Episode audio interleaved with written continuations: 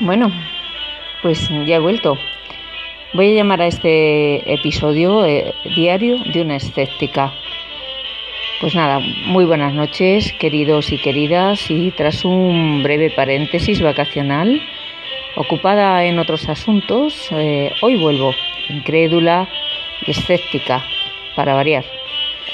Y me planteo la cantidad de teorías falsas y fake news o noticias sin contrastar que se lanzan y se dan por verídicas en las redes sociales. Bueno, pues la conspiración, la confabulación ha existido desde que el hombre es hombre y los grupos de poder son grupos de poder también.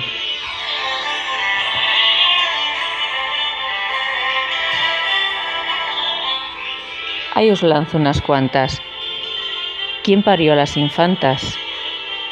fue Erika Ortiz, la hermana de Leticia, dado que ésta era infértil, o solo donó sus óvulos. Se bañaron Fraga y el embajador de Estados Unidos en Palomares o en otra playa, y aquello fue un montaje, ya que los habitantes del municipio juran que nunca vieron tal acontecimiento. Era la madre y no la amante de Leonardo da Vinci, la Gioconda, pues nunca se desprendió de este cuadro. Y las criadas árabes llevaban las cejas depiladas en esa época.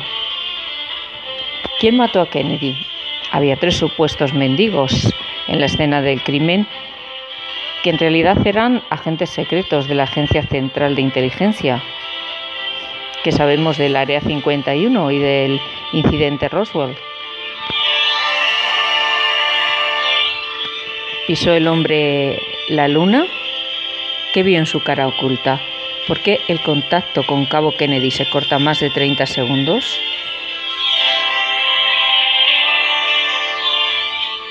Bueno, hoy te hurgas en las mientes y me cuentas si se te ocurre alguna idea conspiranoica. Y ahí te dejo esas perlas para que no te creas nada y pongas la cosa en cuarentena cuando la oigas. Buenas noches, mil besos.